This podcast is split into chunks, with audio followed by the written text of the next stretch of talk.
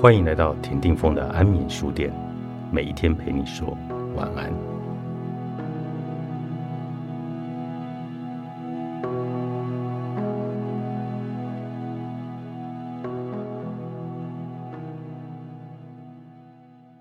在与他人的关系中，专注的首要意义是能够倾听。大部分人在听别人说话，或甚至给别人忠告的时候，都没有真正的倾听。他们没有认真看待对方的话，也没有认真看待自己的回答，因此说话会让他们疲倦。他们有一个错觉，以为如果他们专心聆听，就会更加疲倦。实际的情况正好相反。如果是出自于专心的方式，活动会让人更为清醒；反而任何不是聚精会神为之的活动，会让人昏昏欲睡，同时又会让人在这一天结束时难以成眠。专注意味着完全活在当下，意味着当我正在做某件事的时候，不去想下一件事要做的事。毋庸说，最需要实践专注的人，必然是相爱的人，他们必须学会。互相的亲近，而不以通常惯见的各种方式溜之大吉。实践专注在刚开始是很困难的，会让人觉得永远无法达到目的。这意味着实践专注必须具有耐性。如果一个人不知道万物各有其时而想揠苗助长，他将永远无法变得专注，也无法精通爱的艺术。想知道一个人需要多大的耐性？只要看看学走路的小孩就足够。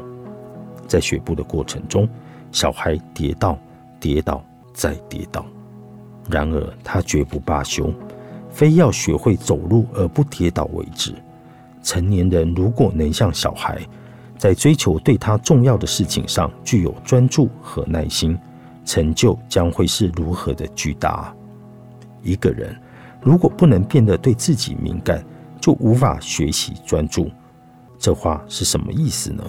难道是指一个人无时无刻的分析自己，或者诸如此类的吗？如果我们用对一部机器敏感来比喻，那何谓对自己敏感就不难了解了。例如，任何驾车人对自己的车子都是敏感的，只要车子发出再微小的异音，都会引起他的注意。加速器的变化也是如此。对于路面的变化，对于车子前后车辆的行驶情形，驾驶人一样有着敏感的感应。然而，他并没有心心念念想着这些变数，他的心灵处于一种放松的境界状态。这时，他专注的事情是安全的驾驶汽车，而他的心向着有关这件事的一切变化敞开来。如果我们想了解人对于别人的敏感，最明显的例子是母亲对婴儿的敏感和反应。她在婴儿出生表达之前，就会注意到婴儿身上的某些变化、需求和焦虑。她的孩子一哭，她就醒来；但换成其他声音，哪怕是更大的声音，也不能把她吵醒。这一切都表示她对孩子生命真相的敏感。他并不焦虑或担心，而是处于一种警戒的均衡状态，能够接收到孩子发出的任何重要讯号。人也可以采用同样的方式对自己敏感。例如，当我们疲倦、沮丧的时候，我们可以不向这种感觉屈服，或者使用总是近在咫尺的压抑思想助长这种感觉。相反的，我们可以问自己：出了什么事？我为什么这么忧郁呢？当我们注意到自己恼怒或者生气，容易做白日梦或从事其他逃避现实的活动时，也是可以这样做。在所有这些例子中，重要的不是用千百种可能的理由去合理化它们。再者，如果我们愿意接受我们的内在声音，它就会告诉我们为什么我们会感到焦虑、沮丧和恼怒。是否有爱的能力，端看我们能否脱离自恋，能否脱离对母亲和世族的乱伦性固着。它端看我们的成长能力，也就端看我们能否在与世界和与自己的关系中发展出创造性取向。这是一种脱离、诞生和觉醒的过程，需要以一个数值作为先决条件。该数值就是信仰。爱的艺术之实践需要信仰的实践。何谓信仰？难道信仰必须牵涉上帝或宗教教义吗？信仰又是否必然与理性思考背道而驰呢？为了了解信仰的问题，我们必须区分理性的信仰和非理性的信仰。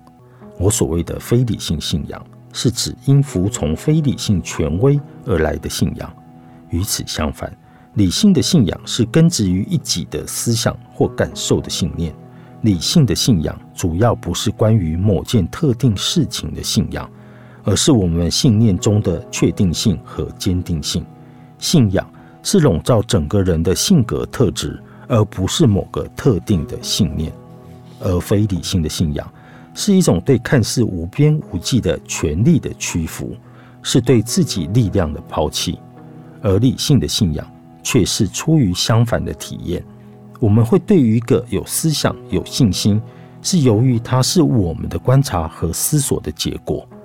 我们对于别人、对自己和对人类的潜能有信仰，是由于我们体验到我们潜能的成长，是由于我们体验到我们的理性和爱的强大力量。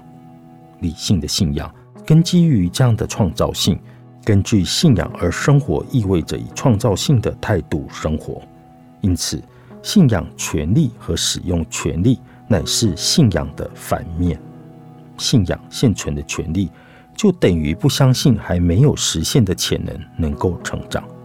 如此，相当于仅凭现存的东西来展望人类的未来。然而，这是严重的失算，是小看人类潜力和人类成长，因此是深深的非理性。对于权力，没有理性的信仰可言。对权力只有两种态度：一是向之屈从，一是渴望继续保有权力。虽然在很多人眼中，权力是最真实的东西，人类历史却证明了它在一切人类成就中是最不牢靠的。由于信仰和权力是互相排斥的，所有本来建筑在理性信仰上的宗教和政治体系，一旦仰赖权力，或者与权力结盟，它都会受到污染，而失去它原本该有的力量。《爱的艺术》，作者埃里希·弗洛姆，木马文化出版。